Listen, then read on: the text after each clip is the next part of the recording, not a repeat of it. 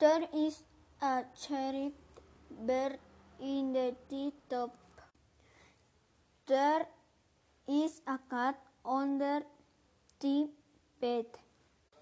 There are few rabbits in the refrigerator. There are few dogs on the table. There is baby on the sofa. There is a bird on the.